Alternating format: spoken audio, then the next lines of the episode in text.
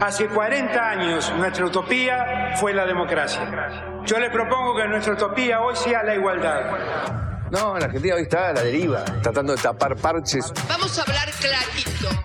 Hay proscripción. La grieta famosa, que es un invento de la política para generar odio y desde ahí conseguir más votos. Vas a meter preso a Videla a todos los responsables. Estamos trabajando en armar una estrategia para enfrentar la izquierda a nivel internacional. La izquierda tiene que pelearle y la peleamos todos los días. Si vos le tenés bronca, le tenés que pelear, pelear o que tenés bronca, pero lástima a nadie. La moneda ya está en el aire. Empieza cara o seca en FM Concepto.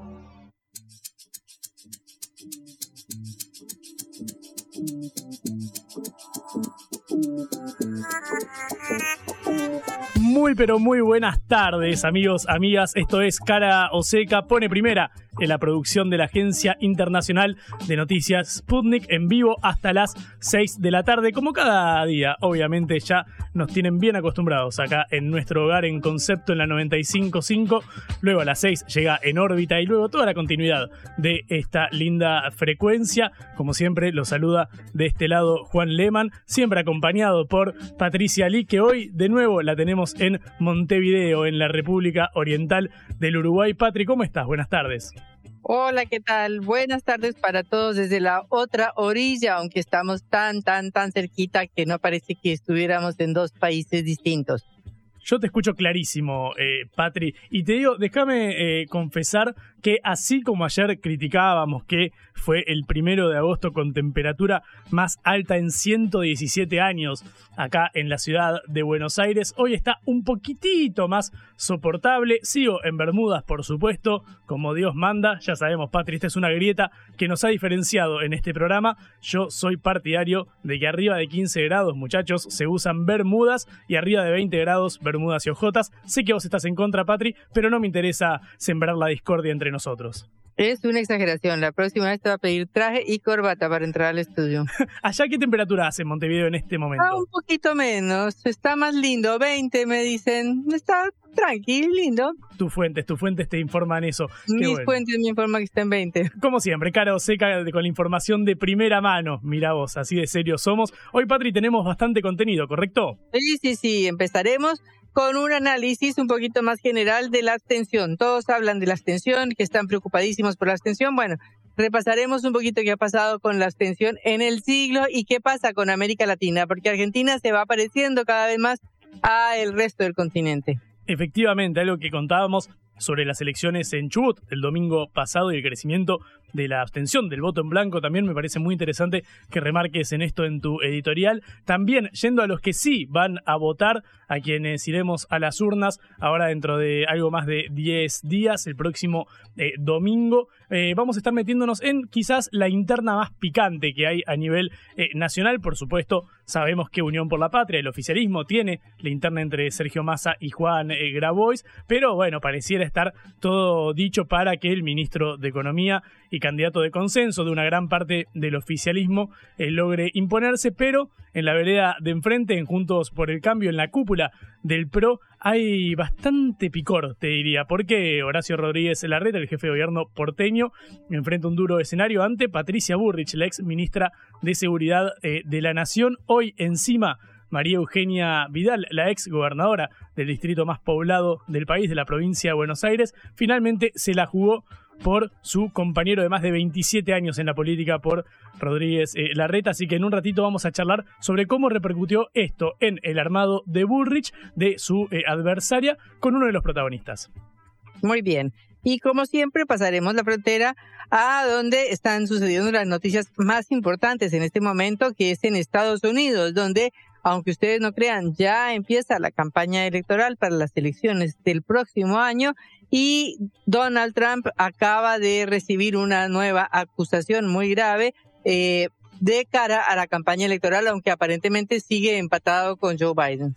Claro, nuestra carrera electoral me parece mucho más interesante, Patri, pero viste cómo son los yanquis. Empiezan a, colgarse de nuestra fama ahora que viene el de la NASA a avisar a Argentina que se vienen los extraterrestres. Claro, la Casa Blanca busca excusas para intentar parecerse al país que ganó la tercera Copa del Mundo, ¿te das cuenta? Pero hoy también vamos a parar la pelota eh, y pensar qué es lo que hacemos usualmente, hablar sobre los problemas estructurales del país, porque un nuevo estudio del CIPEC, hablamos del Centro de Implementación de Políticas Públicas para la Equidad y el Crecimiento, eh, sacó un, un duro, una dura realidad con respecto al problema habitacional en la Argentina. Vamos a meternos en el déficit que hay en esta área, en los hogares, con condiciones eh, de vida eh, casi eh, bastante marginales o complejas en muchos sentidos. Son más de 5 millones las personas que viven en estas condiciones paupérrimas de vida. Bueno, así que vamos a meternos de eso, en eso, perdón, de lleno en un ratito nada más. Así que, Patri, si te parece, arrancamos con este cara o seca que tiene un menú repleto de información. Muy bien, empezamos nuestro programa. Cara o seca de Sputnik en concepto FM 95.5.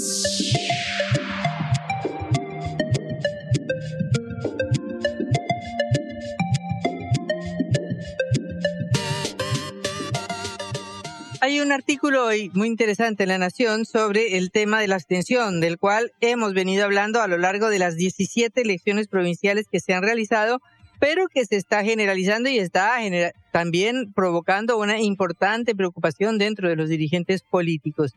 Porque desde que se consagró el voto obligatorio hace 111 años en el país, estamos viendo una tendencia permanente, sobre todo después del año 2000 y del estallido del 2001, a la caída de la participación electoral, al voto en blanco y, a la, y al voto nulo. Ya se sabe que en Argentina eh, las mujeres empezaron a votar a partir del año de 1951, pero de cualquier manera, tomando todas las cifras de las elecciones de un siglo, en este país en el cual las elecciones son obligatorias, la participación electoral siempre fue altísima. Por supuesto, se trata de un país muy politizado, un país donde todo el mundo interviene en política, donde todo el mundo tiene una opinión y eso se expresa en esa enorme participación electoral. En todo el siglo XX la participación electoral desde 1928 en adelante nunca bajó del 80%. En el año 46, cuando Juan Domingo Perón ganó las elecciones por primera vez, la eh, participación electoral fue del 83.8% y en el 51 más todavía, cuando fue reelegido, fue de 87.95%, es decir, se quedó el 10% de la gente en su casa, los que no podían ir, los enfermos, pero toda la población fue a votar. Después vino, ya sabemos, el golpe de la Revolución Libertadora en el año 55, se terminó la democracia en Argentina, volvió a haber elecciones, pero con el peronismo proscrito en 1958, donde, a pesar de eso, un 90-86% dio ganador a Arturo Frondizi en las elecciones de ese año y en el 63, con el peronismo todavía proscrito, también participó un 85% y ganó Arturo Ilía. Luego volvió Juan Domingo Perón al, al país en el año 73 y en las dos elecciones de ese año la participación siguió siendo de más o menos el 85%. Vino el golpe de Estado del 76, volvió la democracia en 1983 y Raúl Alfonsín en las elecciones en que fue electo participó del 81%. En el 89, cuando se fue Alfonsín, en medio de una crisis terrible, no sé si mucha gente seguramente lo recuerda, eh, que hubo una hiperinflación tremenda y entonces fue electo Carlos Menem con grandes ilusiones de la población peronista, la eh, participación electoral subió al 84,60, es decir, continuando con los niveles de la, eh, anteriores al golpe de Estado. Y en el 99, cuando otra vez se iba Menem en medio de otra crisis económica terrible que iba a estallar dos años después, el radical Fernando de la Rúa de la Alianza tuvo una participación de todo el, de todo el, de la población electoral de 82.32%. Pero ahí hay un corte clarísimo en la vida política argentina, un corte económico, político, social, que se puede medir con los niveles de pobreza, de desempleo, de participación y de intervención política que fueron que fue el estallido de 2001 y a partir de ahí la cosa empieza a cambiar. En las elecciones de 2003, cuando se eligió a Néstor Kirchner, ya la votación bajó del 80, fue del 78%. Ya eh, en el de 2005, en las elecciones eh, parlamentarias de 2005, fue 73%. Y luego ya la votación se mantuvo en 70, 75 y 80%. En 2007, cuando ganó Cristina Kirchner, fue 76.20. En 2011, eh, en que mm, volvió a ganar Cristina Kirchner, casi, casi llega al 80%, no llegó. Y en 2015, cuando hay una eh, nueva eh, oleada de entusiasmo por Mauricio Macri y por el PRO, que en ese momento se presentaban como una alternativa, subió un poquitito al 81. Pero desde entonces otra vez vuelve a bajar. En el 2019, elecciones en las que fue eh, elegido Alberto Fernández, ya la participación en las PASO, como en las de ahora, fue 76.4 y 81 y algo en la presidencial. Pero en las PASO de 2021 volvió a caer más todavía. Por primera vez la eh, participación electoral fue de 67-78%. O sea, ya bajó del 7 al 6 en las pasos de hace dos años. En las pasos que acaban de suceder en 17 provincias del país, faltando las pasos generales de este 13 de agosto, no votó un 32% de la población, 5 millones de personas, y hubo un voto en blanco de 6.81%, es decir, por encima de muchísimos candidatos. De manera que estamos ante una, eh, un número y una cifra que eh, son preocupantes, porque es la participación más baja que haya habido en elecciones presidenciales o paso de la democracia. Es un problema que tiene uh, una importancia muy grande para los políticos porque quiere decir que la gente está hastiada, aburrida, cansada con bronca y todo lo demás que ya hemos venido analizando desde que empezó esta campaña electoral. Pero hay que tener en cuenta esta cifra que es muy importante. Eh, que no vote más del 30% de la población y que haya un porcentaje significativo de voto, en, de voto en blanco es algo muy latinoamericano. Realmente es algo que llega a la Argentina, pero que en América Latina viene pasando eh, desde siempre en distintos países de América Latina. Por ejemplo, en Colombia, donde hay elecciones desde, bueno, desde el siglo XIX en adelante, eh, festejaron porque en las elecciones de 2022, cuando se eligió a Petro, la abstención fue la más baja desde 1998. Solo 41-91%. Es decir, e hicieron una fiesta porque quiere decir que votó el 59 em, o 58% de la población. Pero desde 2002 hasta hoy la abstención siempre había sido superior al 50%. Pero hay una diferencia, claro, porque en Colombia el voto no es obligatorio y en Argentina se supone que el voto es obligatorio. Por supuesto que la multa para no votar es pequeñísima, de manera que no hay una, una consecuencia grave de que uno no vote, y por lo tanto cada vez este país eh, que ha demostrado una cultura política enorme, una actividad política enorme, una intensa participación en los partidos políticos toda su vida, empieza a reflejar por primera vez este hastío tan propio de otros países de América Latina. En Perú, por ejemplo, el año pasado, donde también el voto es obligatorio y donde, donde siempre hubo una eh, alta participación electoral de un promedio de 80%, porque también Perú es un país tremendamente politizado, eh, ya en las elecciones en las que se eligió al presidente Pedro Castillo, que el año pasado fue depuesto, hubo una participación de 74.5%, o sea, ya un 25% de la población dejó de ir a participar en el Perú. Y, por ejemplo, en otro país, tomando otro país de América Latina como Costa Rica, en el año 2022 el abstencionismo llegó al 42.23%, 43, perdón, muy por encima de un promedio de 36% de abstención que había en general.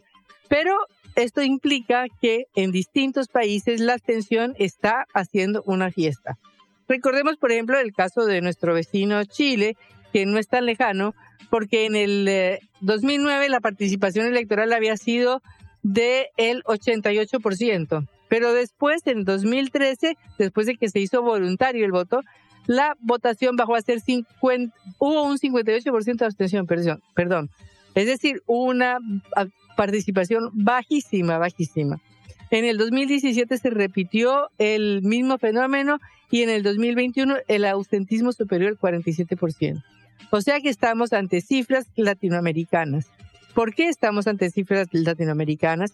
Porque la Argentina se latinoamericaniza. Entonces tenemos un 40% de población en la pobreza, tenemos un 40% de población en la informalidad y ningún país de América Latina nos puede ganar las cifras de inflación del 120% anual o las cifras del dólar paralelo que duplican al dólar oficial o la tasa de devaluación anual de, nuestro, de nuestra moneda. De manera que eh, lo que está sucediendo con la participación electoral de Argentina es que de alguna manera también está mostrando una tendencia que va en sintonía con lo que pasa a nivel social y a nivel económico con la degradación del nivel de vida de la población, lo cual conlleva también esta degradación de la participación ciudadana, que tiene que ver con un fenómeno que todo el mundo ha definido con una sola palabra, que es bronca. De manera que veremos si estas pasos de dentro de 12 o 13 días eh, provocan un cambio en este sentido o si confirman esta tendencia, esta tendencia que se viene viendo en las elecciones regionales. Blanco o negro, sí o no. A favor o en contra. Sputnik para la pelota para reflexionar.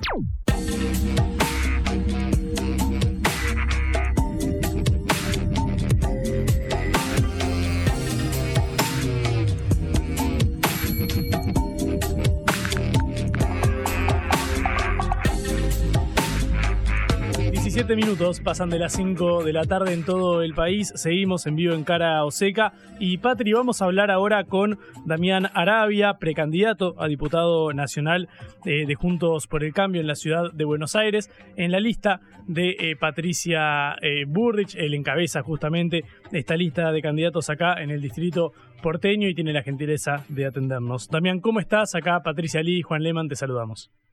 ¿Qué tal? Buenas tardes, ¿cómo les va? Buenas tardes, gracias por atendernos. Em, por favor, un placer. Damián, me gustaría empezar por la noticia que se ha conocido en estas últimas horas cuando eh, María Eugenia Vidal, la ex gobernadora de la provincia de Buenos Aires, alguien que estaba en la carrera presidencial y terminó declinando su candidatura, eh, terminó manifestándose por eh, apoyar a Horacio Rodríguez Larreta en la interna que eh, labrará con Patricia Burrich, que entiendo que vos estás en su armado. Quiero preguntarte qué opinión te merece esta definición de, Vidal de cara a la interna y por qué la gente debería votar a Burrich y no a Larreta en Juntos por el Cambio. lo primero que considero es que hay una lógica de construcción política que quizás nos distingue que tiene que ver con eh, lo que es la idea de una acumulación de, dirigentes, de figuritas, eh, una acumulación de cúpula, de acuerdo de cúpula, eh, con la que nosotros, digamos, no, no, no, no, estamos en la misma línea de trabajo. Digamos. Nosotros pensamos que el acuerdo o el diálogo es con la gente de a pie, con la gente, con los argentinos que se levantan todos los días para, para salir a trabajar, para salir a estudiar, eh, para hacer sus vidas, para transitar sus vidas, y eh, con los con que, que los acuerdos tienen que ser formados sobre esa base, ¿no? Sobre la base de los argentinos que no llegan a fin de mes, sobre la base de los argentinos que sufren la inseguridad, sobre la base de los argentinos que, que cada vez les cuesta les cuesta más. Eh, por supuesto, todos los dirigentes tienen todo su derecho a, pronunciarse, a decir a quién apoyan en, una eh, competencia electoral, que es, es una paso, en definitiva, es decir, todos formamos parte de una coalición, que es Juntos por el Cambio. Eh, hay gente del PRO, gente del radicalismo, gente independiente, gente del peronismo, etcétera. pero, digamos, a mí no me genera mayor, mayor tema. Eh, realmente eh, han salido muchísimos dirigentes a pronunciarse a favor de la candidatura de, Patricia. Y yo creo sí que, quizás bueno eh, en el caso en el caso de, Vidal una persona que supo ser gobernadora de la provincia de Buenos Aires eh, por, por nuestro espacio y luego, bueno, tomar la decisión de, de, cruzar la General Paz y ser candidata diputada por la ciudad. A mí me parece que la verdad que esos, esa, esas cosas, esos manoseos con, con, con, la gente no, no, no son lo mejor. Eh, no sé, no sé si, si estará desorientada, si habrá perdido nitidez en las ideas, pero bueno, no, insisto, no, no, no, no quiero hablar, no quiero hablar de ella. Y sobre las propuestas, lo que diría es que en este momento de la Argentina, tan trascendental, eh, en donde yo insisto que estamos ante una crisis casi existencial, porque como país lo más grave que nos está pasando es que según cualquier estudio de opinión pública, el 80% de los jóvenes no ve futuro en la Argentina, se quiere ir del país. Eh, hay una idea de, de, no progreso, ¿no? Es decir, mi, mi abuelo, eh, que era un tipo que terminó la primaria, pero sabía que su hijo iba a poder terminar la secundaria, y mi papá, que con esfuerzo terminó la secundaria y empezó a estudiar, no pudo terminar la universidad, pero sabía que su hijo, yo, eh, iba a poder ser universitario. Esa idea de progreso se rompió en la Argentina. Eh, es la idea contraria, es la idea que cada vez vamos a estar peor. Entonces estamos ante una crisis existencial. Y ante las crisis existenciales, las crisis económicas, las crisis como país, eh, las sociedades necesitan líderes. Y yo creo que Patricia es esa líder, es esa líder que con coraje, con valentía, con decisión, con firmeza, con muchísima coherencia, una mujer que hace 25 años que vive en el mismo departamento, que hace 10 años que tiene la misma camioneta, eh, que, que sostiene las mismas ideas. Bueno, me parece que es la persona indicada para este momento de la Argentina y por eso eh, quiero invitar a, a, todos los argentinos a que el 13 de agosto voten por, por la fuerza del cambio en todo el país y luego para que en octubre pensamos de una vez y para siempre al kirchnerismo hoy representado en Sergio Massa. También eh, un gusto, Patricia Lee, te saluda. Eh, una preguntita. La semana pasada hubo mucho revuelo por las declaraciones del gobernador electo de Córdoba, Yaryola, que dijo, porque habían estado presentes eh, tanto Horacio Rodríguez Larreta como Patricia Bullrich en la um, campaña de la ciudad de Córdoba en que salió, eh, en que um, perdió el candidato de Juntos por el Cambio, eh, y dijo que um, estaban cansados de los pitucos de Recoleta, refiriéndose, se entiende, a los dos candidatos del PRO. ¿Cómo se ve en el interior la campaña de Patricia Bullrich y también, pues, de paso, de Horacio Rodríguez Larreta? ¿Se ve como una campaña orquestada desde la capital, desde los porteños? ¿O qué? ¿A qué, a qué corresponde eso? Yo entiendo que no es de la fuerza política de ustedes, pero bueno, fue una cuestión dirigida a, a los dos candidatos de Juntos por el Cambio, fundamentalmente. Mira, yo vengo recorriendo el país con Patricia ya hace muchos años. En, en el 2021 eh, nos fuimos a hacer la campaña de los cinco senadores que nos permitió romper con la hegemonía kirchnerista en el Senado de la Nación. Le sacamos el quórum a Cristina gracias a esa campaña. Hicimos solo en ese año 62 mil kilómetros a lo largo y a lo ancho del país. Hemos recorrido cuatro veces el país. Y la verdad es que en todos los lugares a los que voy, la recepción es verdaderamente fenomenal. Patricia es una mujer auténtica, eh, una mujer que dice lo que piensa, que, que, no sobreactúa, que no hace eh, lo políticamente correcto, sino que, que en todo momento es, es eso, es auténtica, es sincera, es clara, eh, es nítida. Eh, y, y eso en general la gente tiene, tiene una gran valoración por eso, porque en definitiva los argentinos estamos cansados de que nos mientan, estamos cansados de que nos digan todo va a estar bien, todo va a funcionar mágicamente. Y por eso nosotros creemos que lo importante acá es decir la verdad, es decir la verdad de la situación, y, y es tener la decisión, el coraje y la determinación para, para cambiar el país. Eh, yo venimos recorriendo las provincias, las ciudades, los pueblos, el potencial que tenemos en cada lugar y ese gigante dormido que es la Argentina realmente apena y apena mucho, genera mucha angustia, hay mucha angustia. Eh, entonces nosotros venimos recorriendo, recogiendo cada una de estas situaciones, de estas dolencias, y, creemos verdaderamente eh, que hay una oportunidad enorme, eh, pero que esa oportunidad hay que aprovecharla. Creemos y confiamos en que los argentinos vamos a poder hacerlo. Lo dice Damián Arabia, que es quien encabeza la lista de eh, diputados nacionales por la ciudad de Buenos Aires en Juntos por el Cambio, en la lista de Patricia Burrich, en la interna con la de Horacio Rodríguez Larreta, el jefe de gobierno porteño. Eh, Damián, te quiero llevar al plano eh, económico porque últimamente Patricia Bullrich viene haciendo referencia a distintas expresiones que han confundido un, poco. Primero habló hace un tiempo en una entrevista con La Nación Más, dijo que Argentina tenía un problema de hiperinflación, pero de deflación simultáneamente, en un recorte que dio, tuvo bastante repercusión. Luego ayer eh, dijo que iban a entrar, o antes de ayer que iban a entrar con una cámara al Banco Central para mostrar que no había eh, reservas, como si los dólares estuvieran apilados uno arriba del otro. y luego habló de un programa de blindaje que llevó a rememorar aquellas épocas del gobierno de, de, de la Quiero preguntarte si considerás que en este marco de inestabilidad y crisis en el que está sumido eh, la Argentina, hay margen para llevar a cabo estas políticas porque no traen lindos recuerdos cuando uno habla de blindaje eh, económico con el Fondo Monetario, básicamente porque el antecedente más reciente es uno que no terminó muy bien, digamos. ¿Qué opinión te merece esto?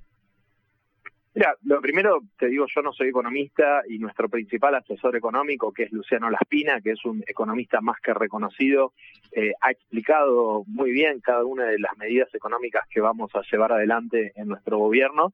Pero más allá de, de los tecnicismos económicos, yo te quiero hablar de un concepto profundo. El concepto profundo al que claramente hizo referencia Patricia y que no tiene ningún tipo de, contradicción de ninguna índole cuando ella dice vamos a entrar con las cámaras al, al, central, es el de decir la verdad, es el de decirle a los argentinos con qué nos encontramos el día, el día que asumimos, porque, digamos, vamos a tener que explicar cada una de las reformas, cada uno de los cambios, cada una de las transformaciones que llevemos adelante, y para poder explicarlas, la base tiene que ser de la verdad, tiene que ser, miren, nos están dejando esto y esta es la situación del país que nos están dejando. Eh, entonces, nosotros cuando decimos vamos, vamos a entrar con las cámaras, bueno, es generar transparencia, es generar un Estado que sea claro, es generar un Estado que sea austero y que muestre en cada uno de, de las oficinas públicas cómo está la situación. Y eso es fundamental que lo hagamos en, en materia económica. ¿Cómo no vamos a mostrar nosotros las reservas que tenemos? No importa si está en papelitos de colores falsificados o si está en una pantalla de una computadora o si está en lingotes o si está en dólares. Acá lo importante es mostrarle a los argentinos cuáles son las reservas que, con las que este gobierno desastroso de Sergio Massa, porque es el ministro de Economía, y a mí realmente me preocupa que en vez de estar hablando sobre algo que es muy claro, que es un concepto que tiene que ver con decir la verdad, eh, no estemos hablando de, que el ministro de Economía actual promete ser el presidente que venza la inflación. Entonces yo le, le quiero preguntar a Sergio Massa, digamos, si tanto sabe cómo vencer la inflación, ¿qué está haciendo hace dos años? Mm. ¿Se está rascando? ¿Se está enriqueciendo? ¿Está ayudando a los amigos? ¿Qué está haciendo? Porque todas las mañanas nos levantamos los argentinos con una incertidumbre total de cuánto va a valer el kilo de pan, de cuánto va a valer el litro de leche, de cuánto va a valer una lavandina. No sabemos si vamos a poder llegar a, a laburar o a estudiar o nos vamos a poder mover por los piquetes. No sabemos si vamos a poder tomar un tren porque porque nos hagan un paro, nos corten, no sabemos si los chicos van a tener clases porque porque nos terminen cerrando la escuela. Entonces, eh, digamos, acá lo, lo, importante es que sepamos los argentinos el estado de situación que nos está dejando lo que para mí es verdaderamente el peor gobierno de la historia democrática de nuestro país. Mm. Porque eh, realmente es eso. Y por otra parte, yo creo que los cambios profundos que vamos a tener que hacer son los cambios profundos que quiere que quiere la, la, la población, que quieren los argentinos, los que se levantan todos los días a laburar a las 5, 6, 7 de la mañana yo estoy bastante seguro que están bastante cansados de que el Estado los ajuste, les ajuste los bolsillos con los impuestos y con la inflación. Estoy bastante seguro de que el doble de Estado que tenemos hoy después de 20 años de kirchnerismo, porque tenemos exactamente el doble de gasto sobre el PBI, el doble de Estado, no, no, no se demuestra en, en el doble de servicios. ¿O acaso alguien tiene el doble de mejor educación? ¿O acaso alguien tiene el doble de mejor salud? ¿O acaso alguien tiene el doble de mejor seguridad? Todo lo contrario, tenemos todo peor. Entonces, el kirchnerismo ha engordado las arcas del Estado, ha engordado las arcas de, la política y todos los servicios para los argentinos están peor. Nosotros creemos en exactamente lo contrario. Creemos que hay que desajustar a la población, desajustar al laburante, sacarle el peso que significa hoy la cantidad de impuestos, la cantidad de regulaciones, la cantidad de cosas que se le ponen encima, y que los que se tienen que ajustar de una vez y por todas es la política. Entonces, estamos convencidos de eso. Damián, estamos hablando con Damián eh, Arabia, quien encabeza la lista de diputados de Patricia Burrich en la ciudad de Buenos Aires por Juntos eh, por el Cambio. Eh, Damián, quiero ir al, concepto que mostrás sobre los cambios que tienen que llevarse a cabo en, en Argentina. Vimos que el principal spot presidencial de Burrich hablaba de una leyenda que decía si no es todo, eh, no es nada, y pareciera estar un poco más confrontativa, al menos en lo discursivo, que Horacio Rodríguez eh, Larreta. Larreta siempre habló de este consenso del 70-30 para implementar las políticas que considera. En el caso eh, de, de Burrich, a quien se la nota esto un poco más eh, confrontativa, quiero preguntarte si crees que hay eh, un margen considerable para poder implementar las medidas que vienen a, defender, como por ejemplo salir del cepo cambiario, eliminar las restricciones o acortar el gasto en planes sociales. ¿Consideras que puede llevarse a cabo esto en este marco de polarización que hay incluso adentro de Juntos por el Cambio? Yo creo que es exactamente la inversa. Lo que no podemos es no llevar adelante los cambios. Eh, no, la Argentina no da más, no resiste más. Los argentinos no aguantamos más. Lo que, lo que no se resiste más es el 120, 140, 150 de inflación. Lo que no se resiste más es el estado narco en el que está hundido Rosario. Lo que no se resiste más es la, usurpación y la tierra y la falta de ley y de la propiedad privada en, nuestra Patagonia en el sur del país. Lo que no se resiste más son los piquetes de todos los días. Lo que no se resiste más es la falta de empleo genuino, de empleo privado, de capacidad de invertir en el país. Eso es lo que no se resiste más. Entonces, lo que creo es precisamente que el acuerdo que tenemos que hacer, que lo debiéramos hacer toda la dirigencia política, no solo nosotros, pero bueno, nosotros estamos dispuestos a hacerlo, el acuerdo es con la gente, no con los mismos que nos llevaron a este lugar. Yo no quiero acordar con Baradel, yo no quiero acordar con Moyano, yo no quiero acordar con Aníbal Fernández, que decía que la inseguridad era una sensación. Yo no quiero acordar con, los tipos que nos dejaron sin clases en las escuelas. Yo quiero acordar con la, con la señora, con la madre que se levanta todos los días a llevar a los pibes a la escuela. Quiero acordar con, el pibe que se levanta todos los días con la moto a salir a laburar, o, con el señor que se levanta a abrir la fiambrería o, y sufre la inseguridad, o con el que quiere salir a estudiar, o quiere viajar por el mundo, o quiere ahorrar, quiere ahorrar. Los argentinos nos hemos perdido algo tan básico y fundamental como la capacidad de ahorro. Nos quieren decir eh, si podemos ahorrar o no podemos ahorrar, si podemos comprar una moneda u otra moneda, si podemos salir del país o no podemos salir del país. Entonces, hemos llegado a un estado, un gobierno absolutamente autoritario del que nosotros nos tenemos que liberar. Si la, la Argentina no la liberamos de este gobierno autoritario, la Argentina no sale más adelante. Entonces yo creo que la amplia mayoría de las personas, la amplia mayoría de los argentinos lo que quieren hacer es liberarse de este gobierno autoritario. Y nosotros estamos comprometidos con eso. Damián, eh, para terminar, ¿esto quiere decir que ustedes buscarían un acuerdo, por ejemplo, con Javier Milei en el Congreso? Nosotros vamos a buscar un acuerdo con todos los argentinos que quieran un cambio.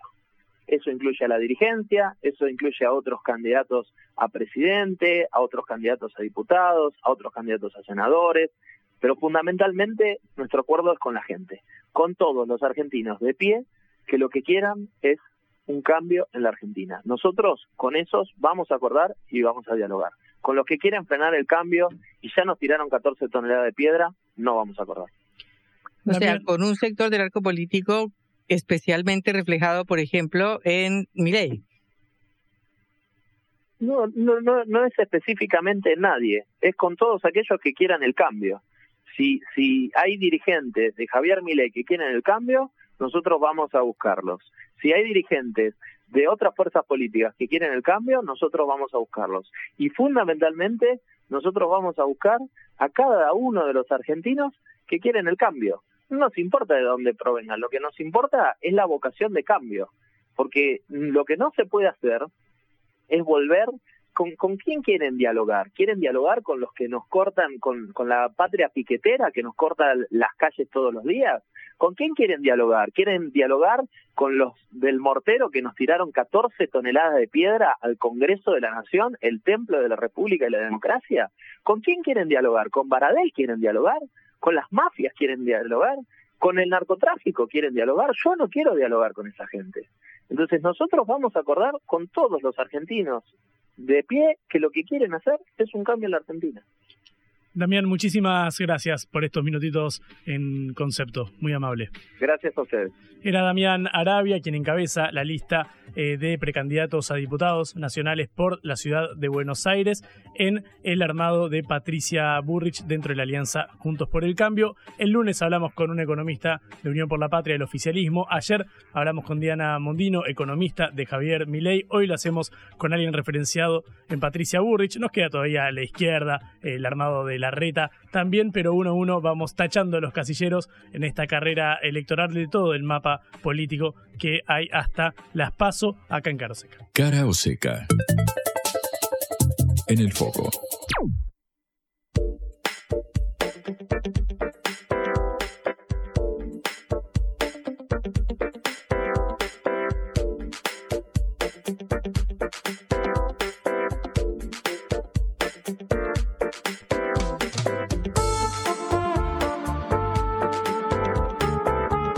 20 minutos faltan para las 6 de la tarde. Seguimos en vivo en Cara o Seca, acá en FM eh, Concepto. Patri, una reunión bastante sorprendente en el día de hoy, ¿no? Sí, sí, sí, por supuesto. Eh, Juan Grabois, el candidato, precandidato presidencial de Unión por la Patria, eh, y el dirigente del, el, del MTE se reunió ni más ni menos que con el embajador de Estados Unidos en Argentina, Mark Stanley, es decir, una de las personas que él mismo más ha criticado. sacó, eh, informó sobre esta eh, reunión, porque por supuesto fue toda una sorpresa, diciendo que había recibido una invitación de Mark Stanley para ir a la embajada y que él había respondido con una carta pública donde establecía y ponía las condiciones de la misma, entre las que se contaba que la reunión fuera en la oficina y su contenido no fuera confidencial. El embajador aceptó las condiciones y fue a visitar a Grabois. Según Grabois, su actitud fue un pequeño botón de muestra de cómo se defiende la dignidad nacional y salimos del complejo de Patriot trasero. Dijo Grabois después de la entrevista que los genios del lobby internacional con todos sus contactos y buenas noticias permanentes no son ni genios, ni buenos negociadores, ni defienden el interés nacional. Lo que buscan es ser amigos del poder y terminan siendo perritos falderos. Dijo, ¿a quién se refería? Me pregunto yo. ¿Sería al candidato con el cual compite en la interna, a Sergio Massa, a quien él mismo ha acusado de ser un genio del lobby internacional? Sí por sus buenos contactos y todo eso. Y pareciera que sí, ¿no, Patri? Sí, ¿no? ¿Qué opinas, Juan? Y me da la impresión de que es un palito claro de cara eh, a la interna. Recordamos, todavía no está definido quién va a ser el candidato de Unión por la Patria. Si bien, por supuesto, pareciera ser que si hay que poner 10 pesos a apostar por alguien, uno creería que tiene bastante mayor caudal de apoyo masa. ¿Qué te parece a vos? Bueno, pues eso es lo que dicen, obviamente, todas las encuestas, pero aquí está diciendo que los demás son perritos falderos, es decir, mm, un poquito mucho, ¿no? Pues, o no mucho, es parte de una interna, pero está apostando bastante con estas afirmaciones. Está jugando fuerte eh, Juan Grabois, así te contó Patri la reunión que tuvo con el embajador de Estados Unidos, Mark Stanley, porque ante todo en las relaciones internacionales lo que importa es no ser un termo. Lo que a Verne le tomó 80 días lo hacemos en una tarde. La vuelta al mundo en la vuelta a casa.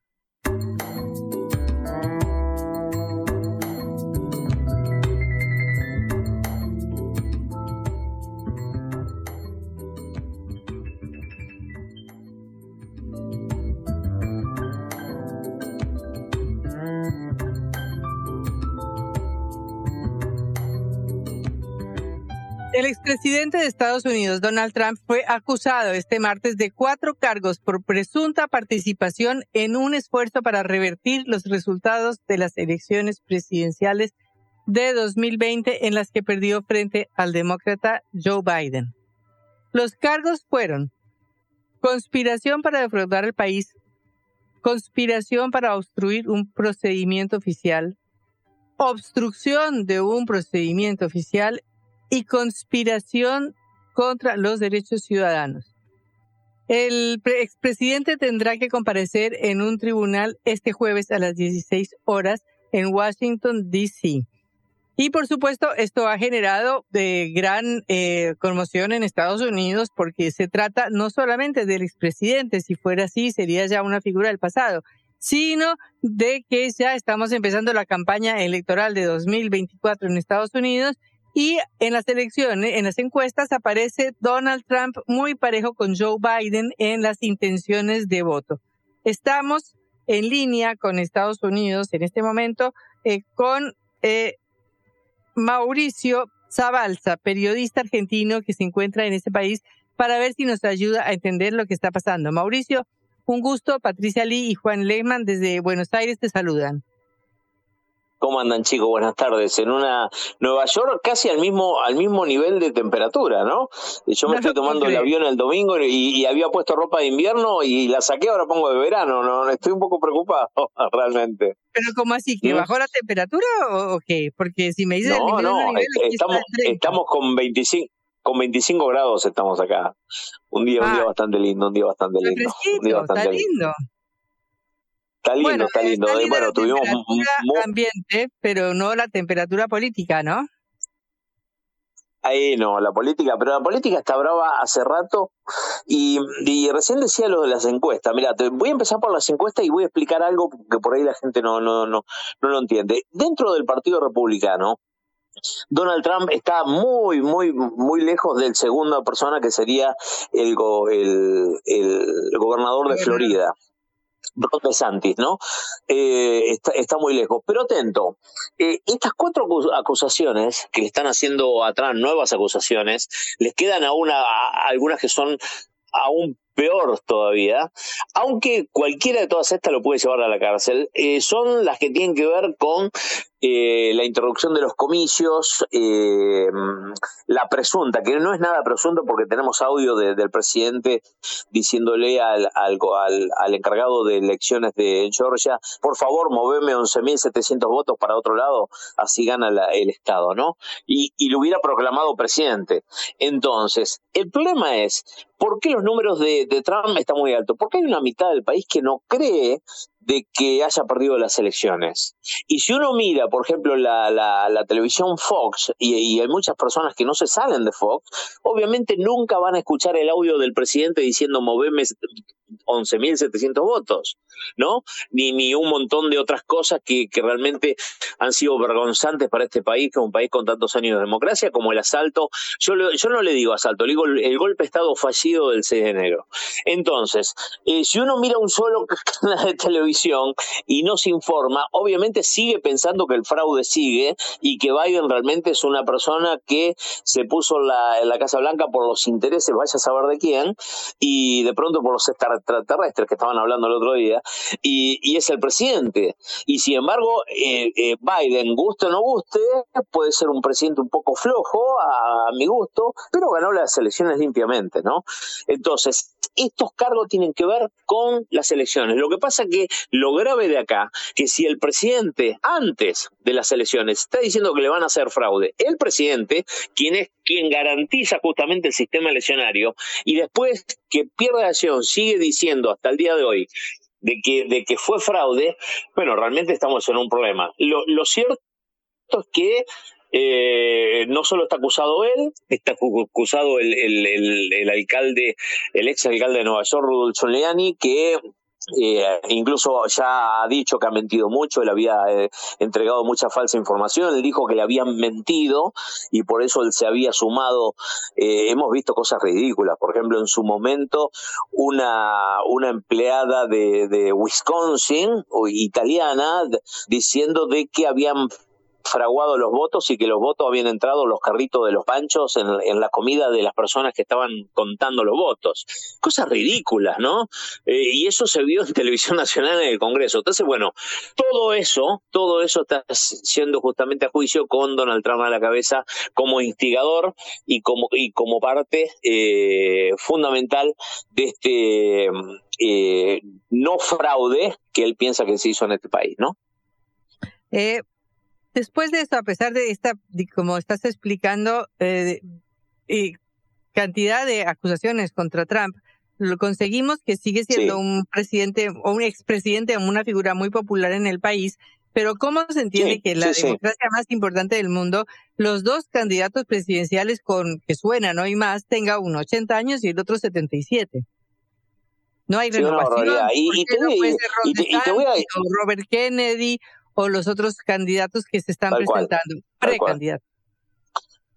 Y lo que pasa que son las figuras políticas, ¿no? Eh, y ninguno se ha bajado del caballo como pasó con Macri y Cristina, que finalmente se bajaron o que siguen armando por detrás, ¿no? En Argentina las cosas, eh, pero ninguno se, se, quiere bajar. Biden anunció, a pesar de que, de, de, que uno lo ve que físicamente le cuesta, de que va a ir en la contienda, lo cual me parece muy responsable de parte de Trump y, y lo de Biden también, no hay que sacarle eh, el saco. Ahora les cuento algo. Por estas acusaciones y por otras más de fraude y todo, podría ir a la cárcel Trump. Ahora, ¿qué pasaría con la cuestión de, la contienda? Él puede ir a las primarias igual, puede ir a elecciones igual, puede ganar las elecciones y puede estar en la cárcel mientras gana las, elecciones con, algo algo parecido bueno supongo eh, a, a, Mandela en su momento no sé salvando las diferencias no y, y qué, qué, qué pasaría en ese hipotético caso él se autoindulta. ¿Me, ¿Me, entienden? Ahora, la acusación más grave que tiene Trump en cuanto a su eh, cuestión electoral, electoral estoy hablando, es la del 6 de enero, el golpe de Estado, donde murieron policías, donde realmente, eh, bueno, entraron, rompieron todo en el Capitolio, eh, un ataque directo a la democracia. Entonces, esa figura de insurrección sí está plasmada en la Constitución y lo, por lo cual lo, dejara, lo dejaría fuera de cualquier cargo público que quiera ejercer en su vida. Entonces, por todos estos cargos, no, pero sí en la acusación que posiblemente va a ser la semana que viene, que, lo van a hacer para que él eh, sea también eh, inducido en este caso, que tiene a 700 personas acusadas, de las cuales ya muchos han sido condenados. Hace cosa de dos meses a una persona le dieron 20 años de cárcel por el asalto del Capitolio. No, no es que le dieron dos días de, de, limpiar una escuela, o sea, eh, han tenido penas durísimas, seis, siete años, ocho años, eh, y, y, bueno, ¿quién los mandó en esa refriega? Y está clarísimo quién los mandó. Entonces me parece que eso, esa va a ser por ahí el, el, la cuestión más importante que se va a ver en cuanto a todos los juicios de Trump, ¿no?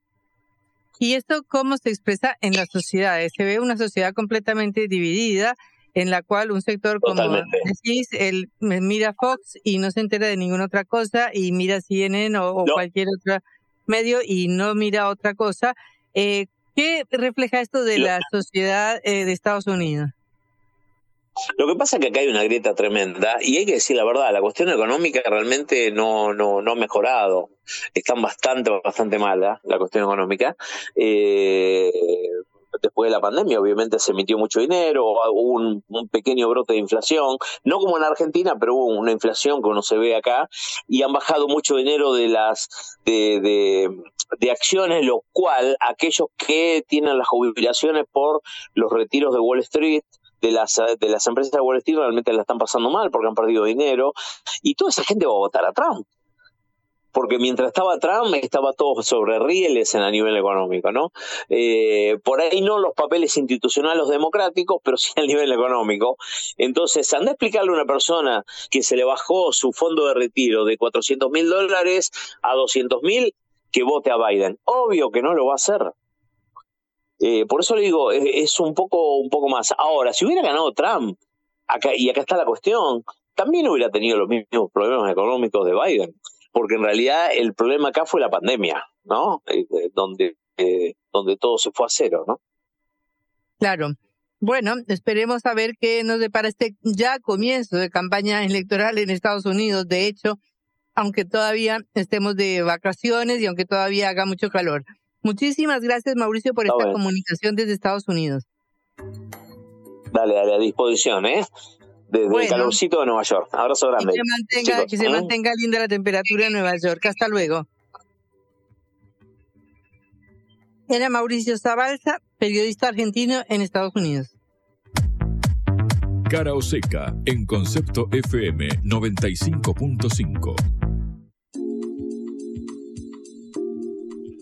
Patri, últimos minutitos acá en Cara o en concepto. Ya llega en órbita y toda la información a nivel eh, regional, internacional. Venimos de Estados Unidos. Antes hablamos con el tercer candidato a diputado de Patricia Burrich, con Damián Arabia, aquí en la ciudad de Buenos Aires, en la interna de Juntos por el Cambio. Pero Patri, te propongo que frenemos un toque la pelota y la vorágine de internas, tanto en eh, Argentina como en en Estados Unidos, porque sabes que se dio a conocer un informe del CIPEC, que es el Centro de Implementación de Políticas Públicas para la Equidad y el Crecimiento, una institución bastante prestigiosa y de la cual suelen salir datos eh, interesantes eh, para eh, ver minuciosamente. En este caso, el dato más contundente que aporta el CIPEC consiste en que uno de cada tres hogares tiene condiciones o vulnerables o de directamente hacinamiento en el país. Son 4 millones de eh, hogares los que están en las peores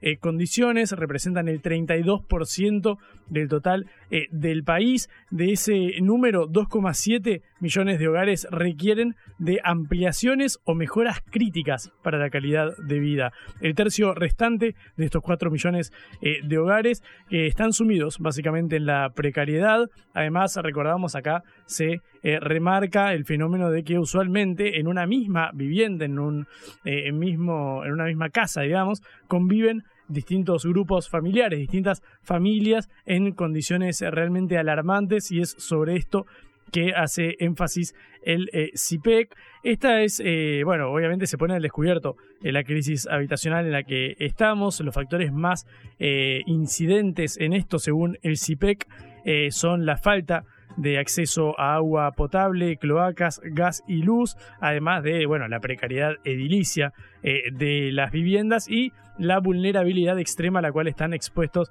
los distintos eh, hogares. Obviamente esto sin eh, hablar de la materia de los alquileres, digamos. Esto es simplemente las condiciones edilicias. Luego la crisis habitacional sabemos que tiene distintos factores para abordar. Sabés que en los casi 6.000 barrios populares que hay en el país, en verdad son 5.687 precisamente, vive más de 5 millones eh, de personas. De esas 5 millones de personas que viven en los barrios populares, el 66%, es decir, 2 de cada 3 personas, no tiene acceso eh, a luz. El 90% no tiene agua eh, potable ni red cloacal y casi ninguno tiene acceso a gas. Bueno, es un cuadro bastante complejo el que se eh, presenta y todos estos números que desglosa el CIPEC también surgen del último relevamiento del Registro Nacional de Barrios Populares, del RENAVAP, que se llevó a cabo en 2022. Nosotros hemos hablado en cara o seca sobre el RENAVAP en distintos eh, momentos. Bueno, lo cierto es que la crisis habitacional tiene eh, rostro y es el de cada uno de estas 5 eh, millones de personas que viven en los barrios populares, pero también de estos 4 millones de hogares en estas condiciones edilicias críticas.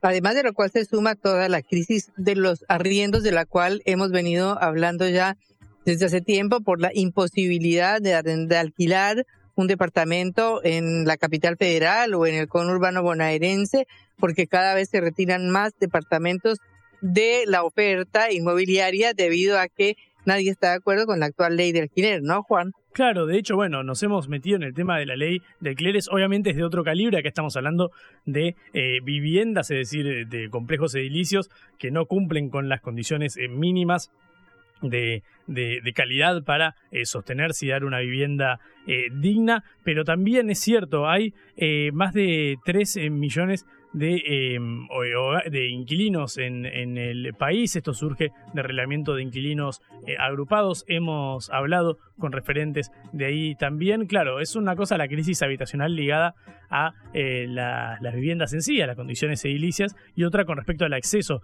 al alquiler. Sabemos que eh, en el último mes, Juntos por el Cambio, en una sesión en la Cámara Baja, en la Cámara de Diputados, intentó derogar la ley de alquileres eh, vigente desde 2020, desde el año de la pandemia. Justamente recién cumplió tres años. De hecho, ayer te hacía la mención de que los hogares que renovaran eh, los alquileres a quienes les tocara, ahora porque se cumplieron eh, el año de, del último, de la última firma, iban a tener aumentos que superan obviamente el 100% en línea con la inflación. Pero claro, como es un aumento menor al de la inflación, porque toma en consideración a los sueldos y como la actualización es una vez por año, bueno, hay críticas de las cámaras inmobiliarias que dicen se me licúa todo, todo el rendimiento del, alquiler si solo me aumentas una vez por año siguiendo la inflación. Bueno, este era el argumento que esgrimía Juntos por el Cambio, además de la baja oferta de viviendas en alquiler, es un tema central, el tema...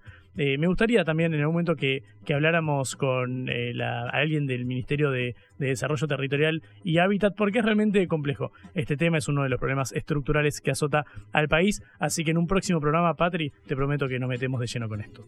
Claro que sí, tenemos que tocar los problemas de la realidad, los problemas que realmente afectan a toda la población, a ver si en estos poquísimos días que nos quedan para las primarias abiertas, simultáneas y obligatorias, los candidatos y los dirigentes políticos opinan sobre estos que son los graves, graves problemas que tienen todos los días los argentinos. Más allá de que quieran o no responder, nosotros estaremos ahí firmes para eh, preguntárselo. Patri, eh, se nos fue el programa.